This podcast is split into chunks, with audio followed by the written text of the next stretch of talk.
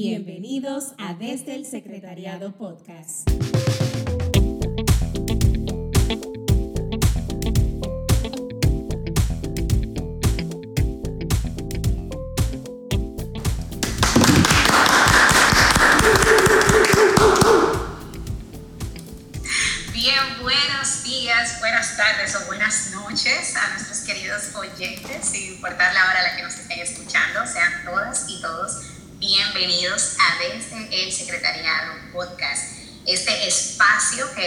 Vez se hace más parte de cada uno de nosotros y con el que cada uno de ustedes también se ha sentido muy identificado según lo que nos han comentado.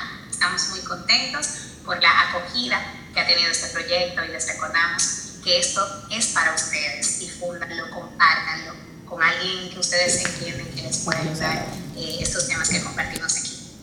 Hoy tenemos un tema muy, muy especial y tenemos incluso a alguien eh, como invitado, que es nuestro primer invitado en este espacio, pero para darle como una bienvenida así como se lo merece a este episodio, este invitado especial, Harold ha preparado una de sus décimas famosísimas queremos que sea Él el que introduzca a esta persona que hoy nos acompaña. Vamos a ver, vamos a ver. Hoy les traemos un tema a través del cual Jesús llegó a nuestras vidas. Colocó en el protagonismo a María y a José lo puso a meditar lo que el ángel en sueños le decía. ¿No tienes idea de lo que trataremos todavía? Pues hoy les hablaremos de algo tan simple y complicado como lo es la familia con una invitada especial, lo cual es algo que no vemos todos los días. Esa invitada es nuestra querida Dalila, no la que le cortó el cabello a Sansón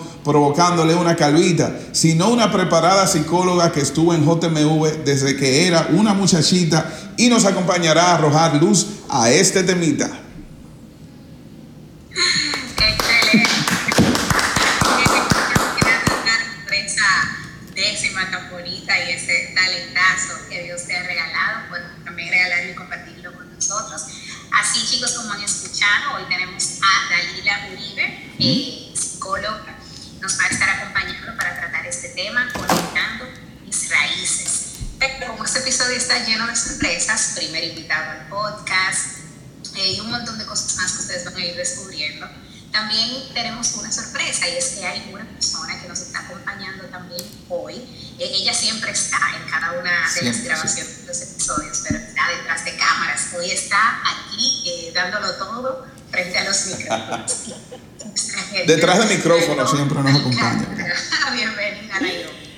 Buenas, wow, ¿qué, se siente como, se siente como diferente porque una cosa es estar yo ahí atrás de ustedes escuchándolo, y otra cosa es estar aquí en el micrófono. La vibra es diferente, pero sigue siendo buena.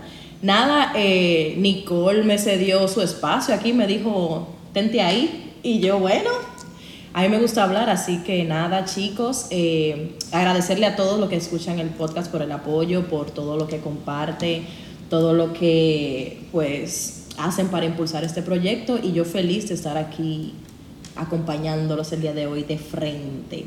Sí, gracias por dar la voz, no la cara, ¿verdad? Porque la cara no la puede dar, pero sí, sí está dando la voz, por lo menos. Claro. sí, dándonos todo en los micrófonos.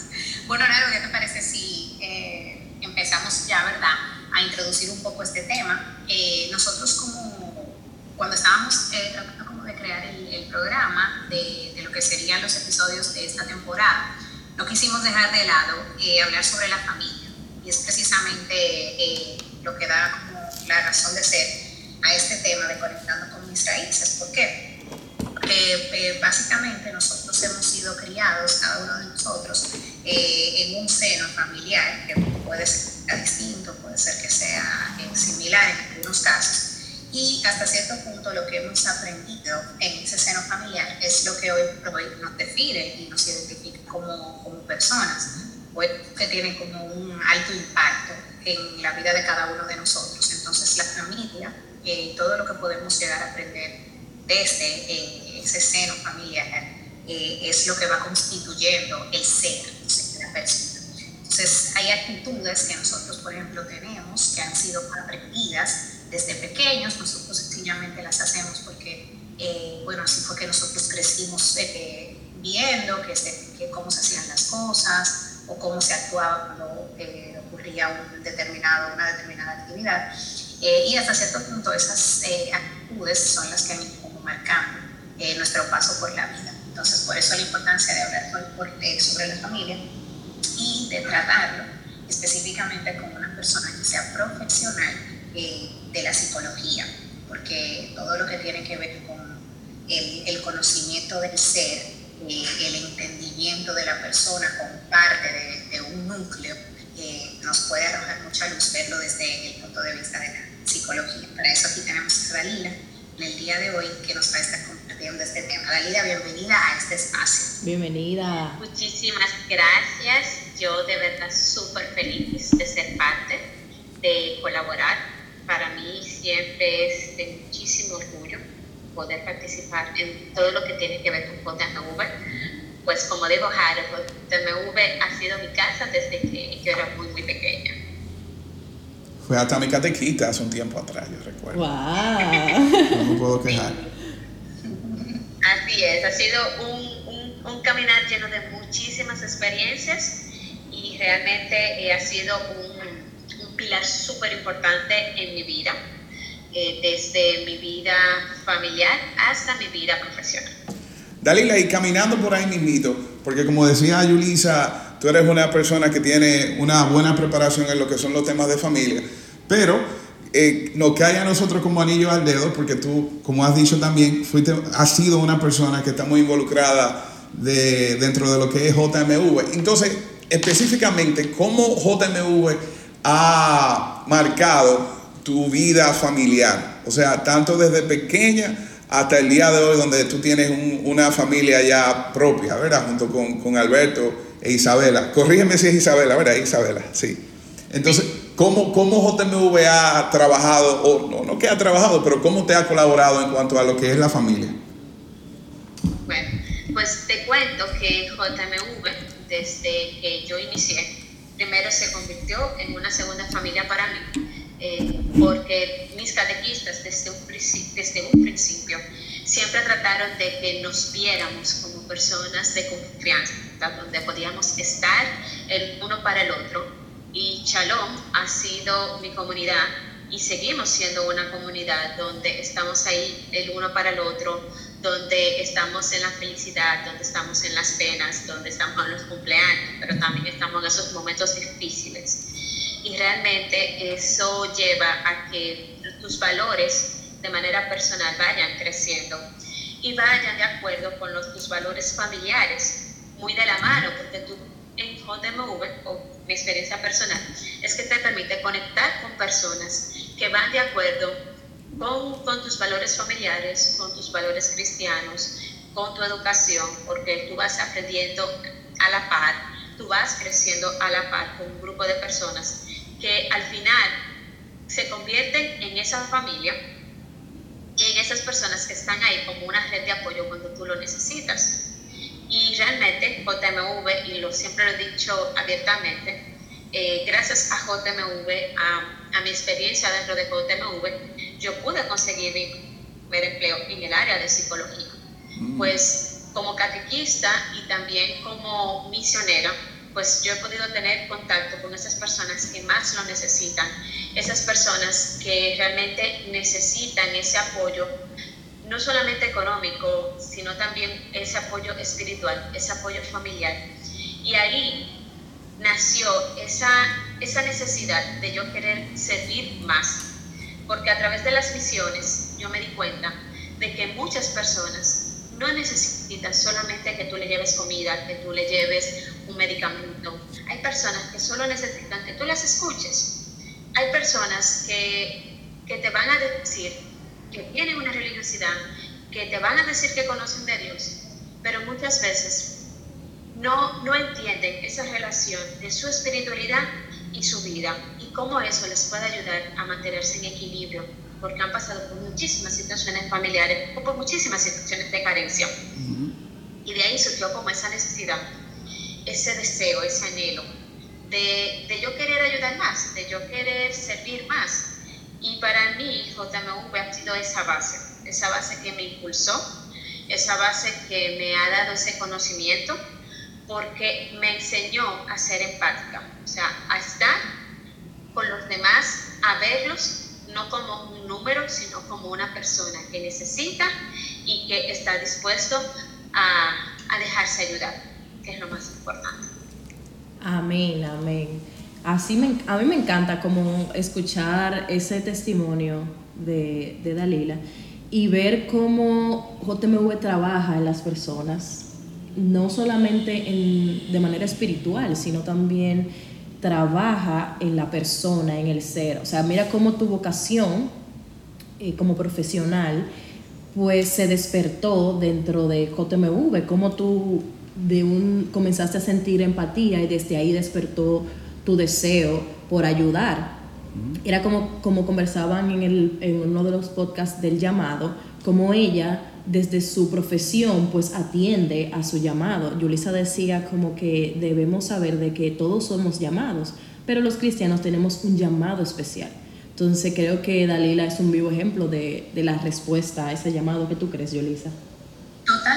Razón mismo iba a compartir, incluso escuchando a Dalila hablar, eh, recordé una frase que, que, vi el otro día en Instagram y, y la compartí, eh, que decía que los talentos no son talentos si no se comparten con los demás. Y precisamente mira qué bonito cómo Dalila descubre a través de JMV que puede poner al servicio de los demás su profesión, ¿verdad? Atender las cosas de Dios, de la profesión que ella ha decidido ejercer eh, y ponerlo en práctica. Y yo sé que ella más adelante nos va a estar compartiendo sobre experiencias eh, que ha tenido, ¿verdad?, desde su trabajo y todas las vidas que, por la gracia de Dios, con la ayuda de Dios, ella puede impactar, porque precisamente Dalila eh, trabajó mucho tiempo con, con, niños y adolescentes. Entonces, desde esta edad, es verdad, de, de, de niños y adolescentes se va construyendo la persona y precisamente por eso la importancia de trabajar con, con, con, los niños y con los adolescentes, ¿verdad? Como para poder ayudarlos a construir esa identidad. Entonces, eh, qué bonito que Dalila pueda combinar este, como esa profesión que ella decidió ejercer, por lo que la apasiona, que, eh, que es la misión, que es el poder ayudar. Y también es un gran ejemplo para los jóvenes que muchas veces cuando salen del colegio y van a la universidad, se cuestionan y se preguntan, ay, no puedo seguir, voy a seguir la comunidad, no, yo no puedo porque no voy a tener tiempo. Y ese, ese periodo, y yo creo que muchos de nosotros estuvimos ahí, eh, que quisimos en algún momento poner la, la comunidad y las cosas de Dios en un segundo plano para atender la carrera y la profesión. Pero mira qué bonito como Dalila no desatendió a ninguna de las dos. Entonces es posible, ¿verdad? Entonces qué bonito poder combinar eh, profesión y vocación eh, y poder impactar muchas vidas. Así es. Dalila, hay una, una pregunta. Ya que diríamos como que la catequesis es algo como si fuese una especie de, de centro en, en, términos militares de lo que es la psicología, diría, diría yo. ¿Cuántos años tú tenías aproximadamente cuando tú fuiste catequista por, por primera vez? O que tú, ¿verdad? Que se te hizo la pregunta, se te hizo la, la invitación. Y hago la pregunta porque sé que hay veces como que uno es un poquito joven y a veces la persona la llama para ser catequista y dice, no, yo soy muy joven para eso, no, yo no estoy, ¿verdad? no estoy quizá capacitado, pero ¿en qué momento tú diste el sí? ¿Cuántos años tú tenías y como, qué tal fue esa experiencia de ser catequista dentro de, de JMV? Ten cuidado, Dalila, que es lo que quiere que no, diga no. tu edad. ¿No me está Dalila no, no, yo soy más viejo que Dalila incluso. un poquito bueno, nomás, mira, un poquito. Si supieras, Carol, que mi primera experiencia como catequista fue en la catequesis infantil. Uh -huh. Y yo trabajaba con los grupos más pequeños. Eh, siempre me ha gustado el trabajar con niños. Yo siempre he sido muy creativa y para mí era súper divertido poder educar, enseñar a través de juegos y dinámicas. Pues eso mismo me llevó a yo poder trabajar con JMV y yo tenía, tenía que tener aproximadamente unos 16 años, 16, 17 años, porque eh, antes de permitirte ser catequista ya uno tenía que tener pues unas eh, ciertas etapas, tener ciertos conocimientos, claro. tener cierta formación uh -huh. que, que, te permitiera tu poder eh, trabajar con esos grupos a los cuales y poder dar un, vamos a decir así, poder llevar una catequesis, aunque yo tenía siempre la orientación de esos catequistas mayores que yo, uh -huh. pero recuerdo que era más o menos así. Y desde siempre, desde que, desde que tengo uso de conciencia, siempre he trabajado en los tridos, en distintas áreas, y más o menos también a esa edad inicié como requista en grupos de los credos también. Bueno, esperemos que eso le sirva de motivación a, a quienes se le hace la invitación a, a, trabajar como catequista dentro de la asociación y que también eso le, le inspire como buscar un poquito más de conocimiento para que cuando les toque puedan dar un buen servicio. Así Exacto. es. ¿Sabes? ¿Sabes que algo que pasa mucho, Harold? Que nos dejamos llevar mucho de nuestros miedos. Y a veces decimos, es que yo no tengo esa capacidad eh, de hablar, o yo no tengo, yo no soy creativo, pues yo no puedo hacer esto. Y ponemos ese no primero. Pero cuando uno lo hace desde sus recursos, desde las cosas que uno sabe hacer, pues las cosas van fluyendo. Yo no sé, Harold, si tú recuerdas, porque yo siempre he sido sumamente creativa. Eh, yo no me puedo sentar y hablar un tema y, y sentarme y ta, ta, ta, ta, ta, ta, ta, y terminé. Yo siempre he sido de actividades y yo siempre les llevaba eh, actividades que ustedes podían hacer, Claro, preguntas, mapas, o sea, yo siempre llevaba algo, eh, porque a mí me gusta mucho el aprender haciendo. Y yo recuerdo que dentro de mi catequesis, quizás en ese momento yo no era la persona que, porque en San José Obrero habían, habían como les digo yo, habían unas personas que hablaban y, y se robaban el show. Pero quizás yo en ese momento no sentía que tenía esas capacidades, pero eh, lo hacía a través de otras actividades que para mí podían funcionar y eso me dio la seguridad de que lo podía hacer. Algo muy importante, o sea, eso es como romper un- una especie de paradigma, como que el que alguien lo haga muy bien, haga un trabajo de una manera y lo haga muy bien, eso no quiere decir que nosotros no podemos hacer un buen trabajo de una manera diferente. Así como dice Dalila, es trabajar con las herramientas que Dios nos da para nosotros poder hacer las cosas de buena manera. Exactamente. Entonces ya para entrar más o menos en materia, vamos a ver cómo, porque estamos hablando de, cómo afecta la familia en la, en la personalidad, pero yo creo que debemos comenzar por saber cómo se forma la personalidad de un individuo y qué papel juega la familia en la formación de esa personalidad. Y desde qué edad, desde qué edad podemos decir que comienza a formarse la, personalidad. Claro que sí, mira, lo primero es definir qué es perso- personalidad. Es un conjunto de rasgos, de cualidades que configuran la manera de ser de una persona y que la diferencia de los demás. La personalidad tiene tres tipos de factores y estos factores pueden ser biológicos, básicos, que son esa herencia, esos factores maternos, paternos, que vienen con nuestro ADN. Esas son de esas cosas que, que siempre escuchamos, igualito a su papá, igualito a su mamá, hace, se ríe igual que el abuelo. Son esos, esos factores que son parte de nosotros porque está dentro de nuestro ADN. Pero también existen los que son factores bioambientales, que estos es una combinación de nuestro medio ambiente, pero también biológicamente lo que nosotros vamos aprendiendo.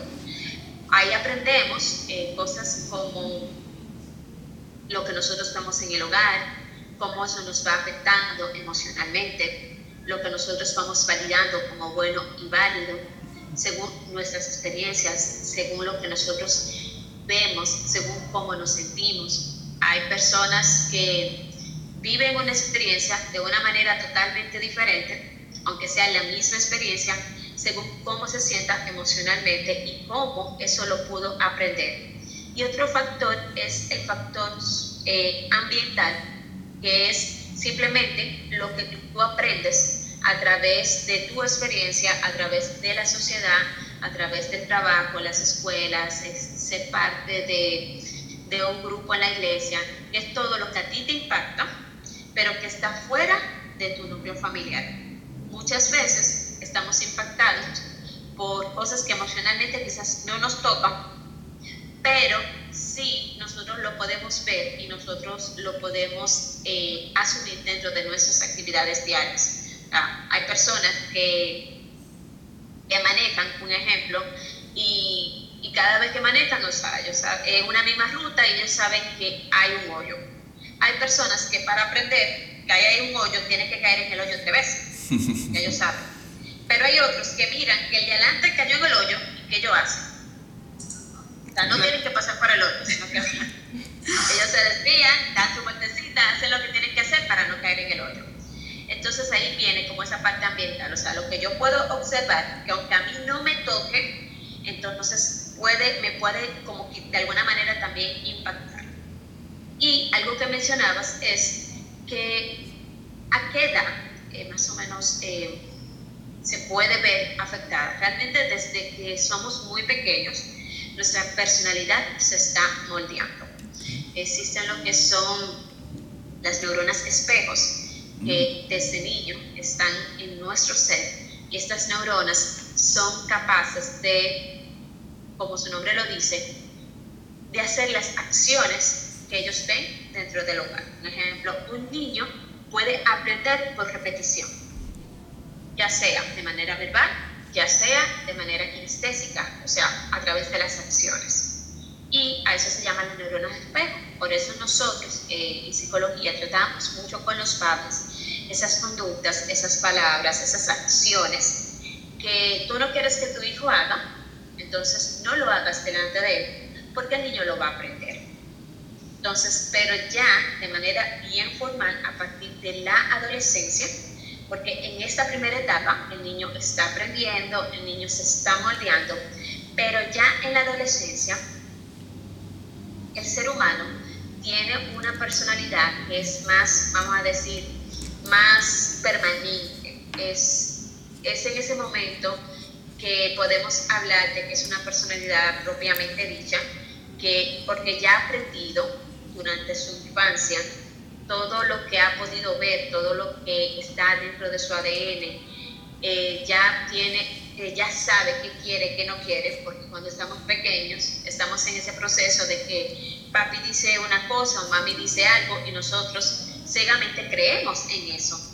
Pero ya en la adolescencia vamos teniendo nuestras propias experiencias y en ese momento también nosotros hacemos nuestras propias elecciones. Entonces, por eso se dice que ya la personalidad eh, en la adolescencia cuando se marca de manera ya, vamos a decir, fija. Ok. Ok. Entonces, yo estaba escuchando, eh, yo estaba escuchando una vez una charla y la persona que estaba a cargo decía como que los padres tienen que tener eh, cierto cuidado al momento de no solo corregir a sus hijos, sino de ellos mismos accionar. Porque un padre le puede decir a su hijo, mira, mentir es malo, no mientas. Y después alguien llama a la casa, mira, me puede comunicar con tu papá que le estoy cobrando. Y el, y el, padre le dice al niño, dile que yo no estoy.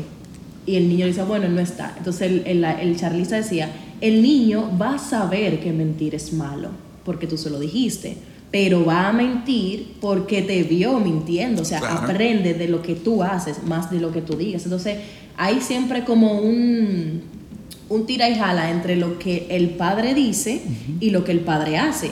Y entonces viene en el momento exactamente de la adolescencia que tú mencionabas, cuando eh, la adolescencia es cuestionarlo todo. En la adolescencia nosotros cuestionamos todo, no nos parece lo que dicen nuestros padres. Entonces ahí viene el que tú me dices que no haga algo, pero tú lo haces. Y es como que viene ese enfrentamiento de entre, entre entre esa personalidad que está siendo independiente, que se está creando sola, y el hecho de, de, esa, de ese aprendizaje que tuviste de tus padres desde pequeño. aprovechando ese comentario de, de Nairobi, Dani, me gustaría preguntar si así como es posible aprender eh, actitudes y comportamientos, eh, y en la adolescencia, ¿verdad? Eh, está como esto más marcado, también es posible de aprender cosas que nosotros sabemos que no están bien. Por ejemplo, ese caso que ponía Nairobi del mentir. Sí, se puede hacer cuando nosotros tenemos la conciencia de que lo estamos haciendo mal.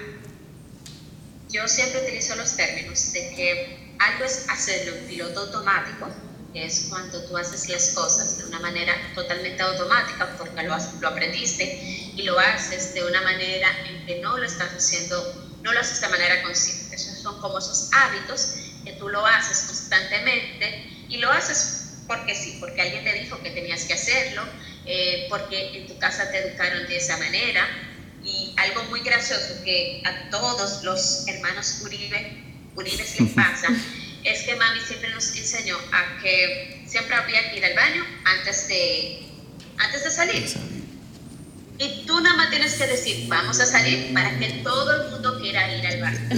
Una increíble. Pero es un hábito aprendido que tienes que, que a mí se me hizo en un momento difícil, porque así mismo con solamente se va al baño en la casa, puede ir al baño en la casa, o sea, yo sabía irme a, de misión tres, cuatro días, una semana, y yo no iba al baño. Ay, mi madre. Wow. Porque eso fue lo que a mí me enseñaron. Entonces, esos son hábitos que desde muy pequeños están dentro de nosotros. Ahora, cuando uno tiene la conciencia y tú sabes que eso no necesariamente está bien, entonces tú comienzas a hacer ese cambio y tú comienzas a hablarle a tu cuerpo, mira, esto no funciona. Entonces uno va buscando información, uno va a ocupar, pero uno tiene que tener la claridad. Porque mientras nosotros no tengamos esa claridad y nosotros no hagamos ese nivel de conciencia, nosotros realmente vamos a seguir repitiendo eso que hemos aprendido. Tú sabes que, Dalila, me acordaste una, un suceso que yo tuve hace un, un tiempo cuando estaba pequeño, imagínense, hace muchísimo de eso ya. No lo vamos a calcular, y casualmente con eso que tú mencionabas ahorita, que hay veces que uno tiene que caer en, en el hoyo para uno aprender las cosas. Hubo un tiempo que mi mamá y yo siempre íbamos donde una tía, pero esa tía vivía al otro lado de la capital y en ese tiempo no había ni, no había ni metro, no habían elevados, no habían eh, túneles, paso de nivel, nada. Deja, de, deja de meterte en medio. No, no, pero. Va a comenzar a calcular. no le voy a mentir tampoco. Y en ese tiempo había una guagua que se llamaba La Banderita, yo recuerdo. Y eso, o sea, tardaba muchísimo. Te estoy hablando que mi tía vivía como por Herrera prácticamente. Yo siempre he vivido en la zona oriental. Y me dice mi mamá, así mismito casualmente, bueno, nos vamos a pipí antes de, Ah, no, no, perdón, bebe agua, fue al revés. Bebe agua, bebe agua antes de salir. Yo, que no, que no, yo no tengo sed. Bebe agua, muchacho, te estoy diciendo. Nada más hice yo montarme en la guagua y empiezo yo, mami, tengo sed, mami, tengo sed, el camino entero, hora y media y yo, tengo sed, tengo sed, tengo sed. Y, la mujer guapa, mi mamá guapa. Eso sí, cuando llegamos, ahí me hizo beber, yo no, no, sé, yo diría que fueron como dos botellones de agua, yo como con siete años, bebe agua y si no te la bebes te doy un correazo. Recuerdo yo cómo tuve que beber toda esa agua, pero al final del día ella tuvo la de perder, lamentablemente, porque yo creo que yo nunca en mi vida me había orinado en la, en la cama como ese día, después de toda esa agua que me tomé. pero bueno, cosas que le pasan en la vida a uno. Dalila, y para continuar con el tema de la, de la familia, o sea, ¿qué, qué experiencia tú has tenido quizás como dentro de, de tu familia, ¿verdad? De las cuales tú has podido sacar algo positivo para enseñarle a los demás. O sea, ya hablamos un poquito de las experiencias quizás de JMU, ¿verdad? Cómo JMU te, te ayudó a, encontrar quizás tu, tu, carrera y todo lo demás, pero dentro de la familia, ¿qué tú has podido como conseguir que lo has puesto en práctica para ayudar a los demás? Excelente pregunta y, y de verdad, Harold, gracias porque para mí la familia es un pilar eh, donde yo entiendo que es tu primera escuela. De ahí tú aprendes lo que quieres y lo que no quieres, porque ninguna familia es perfecta.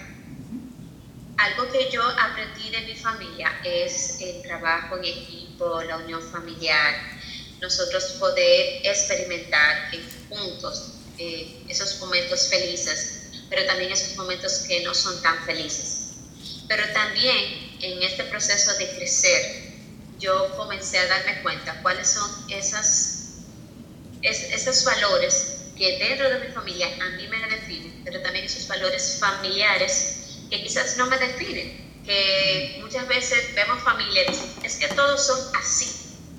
Bueno, pero yo no quiero ser así, yo quiero ser diferente.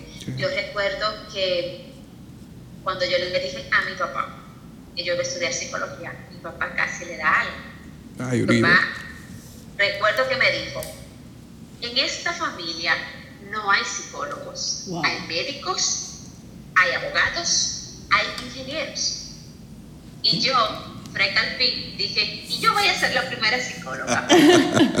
yo voy a romper eso. Mi papá casi se muere. Mi papá me dijo después de mucho pleito que sí pero me dijo que yo tenía que estudiar en la mañana. Yo fui a la católica, no encontré eh, cupo en la mañana y me inscribí en la noche y aproveché una oferta y busqué un trabajo de medio tiempo. Cerca de mi casa y mi papá casi se muere también, entonces yo desobedecí a lo que él decía. Pero en ese momento yo entendí que no era hacer solamente lo que él decía, ya él había dado sus pautas, yo había aprendido de él, pero algo que yo aprendí de mi papá, que en ese momento lo puse en práctica, es a soñar en grande. Si era eso lo que yo quería, luchar por ese sueño mi papá es una persona incansable, mi papá es una persona súper luchadora, mi papá es una persona que siempre está haciendo planes. De, de mami aprendí a ser paciente, esos detalles, a no tener miedo. Mi mamá, eh, yo lo digo, o sea, yo soy, yo soy chiquita y mami, y mami es más pequeña que yo, pero mami tiene el coraje de, o sea, de un león. A mami no le tiene miedo a nada. O sea, yo me sorprendo porque mami dice, si voy para aquí, sea, por la gracia de Dios, yo voy y, va y nos va a ir bien. Entonces yo aprendí de eso, pero también fui formando y tomando mis propias decisiones. Entonces yo le agradezco, le agradezco mucho a mi familia ese, ese soporte, esa base, pero también el que de alguna manera ellos también me permitieran yo armar mi propia mochila. Porque nosotros venimos con una mochila que es nuestra familia, que es nuestro núcleo familiar. Pero cuando uno va creciendo, uno tiene que revisar su mochila y decir, estas cosas me van a funcionar y las voy a dejar, pero quizás esto no me va a funcionar, no lo voy a utilizar, lo debo de, lo debo de dejar. Porque cuando tú vas creciendo, tú vas haciendo esa mezcla entre lo que tú eres, quien tú eres, y esos valores familiares que están, que están en ti. Pero esos nuevos valores familiares que tú vas a construir el día que tengas una familia, porque a mí me tocó hacer ese ejercicio con Alberto, cuáles eran esos valores, cuáles eran esas cosas que él había aprendido en su familia, que yo había aprendido en la mía, qué nos iba a funcionar y qué íbamos a sacar, porque no podíamos cargar con las dos familias, no podíamos cargar con todas las responsabilidades o con todas las cosas que, que tienen nuestras familias. Y realmente eso nos permite llevar una mochila más ligera. Y eso me permite a mí no sentir esa culpa que muchas veces sentimos de no hacer lo que papi dice, no hacer lo que mami dice, de, de, que yo quiero hacer esto, pero entonces, ¿cómo se va a sentir papi? ¿Cómo se va a sentir mami? ¿Cómo se va a sentir el abuelito? Entonces, es crear como esa independencia. Tú sabes, papi es una persona, ahora es un amor, o sea, mi papá siempre ha sido un amor, pero ahora se derrite porque está a los nietos. Entonces, eso es algo que da un plus. Pero mami siempre ha sido esa persona que me dice, hazlo. A veces mi papá me decía, eh, no te atrevas. Y mami me decía, hazlo. Y eso mismo pasó con, cuando yo quería manejar yo recuerdo que en mi casa, mi papá, la respuesta de mi papá era, tú me tienes a mí, tú tienes a Edward, que es un empleado de papi, tú tienes a tus hermanos que te podían llevar y traer cuando tú quisieras. ¿Para qué manejar? Yo le dije, porque yo quiero aprender a manejar. Y yo me inscribí en una escuela y, el primer, el dinero que con lo que yo inicié de la escuela fue mi mamá que me lo dio. Le digo, mira, yo quise aprender, pero yo me dejé llevar de esa voz de tu papá que decía, tú lo tienes todo, no lo aprendas. Y nunca aprendí. Ahora yo quiero que tú lo hagas. Y yo me escribí y, y mi papá se enteró cuando yo tenía la, la licencia. y me dijo, ¿qué? Pero ese ha sido ese crecer que uno, que uno tiene y que uno tiene que aprender. Y, y saber buscar, porque dentro de la familia siempre están, vamos a tener esa parte que te va a decir sí, esa parte que te va a decir no, pero es importante escuchar, pero también evaluar qué quieres tú. Excelente. Perfecto.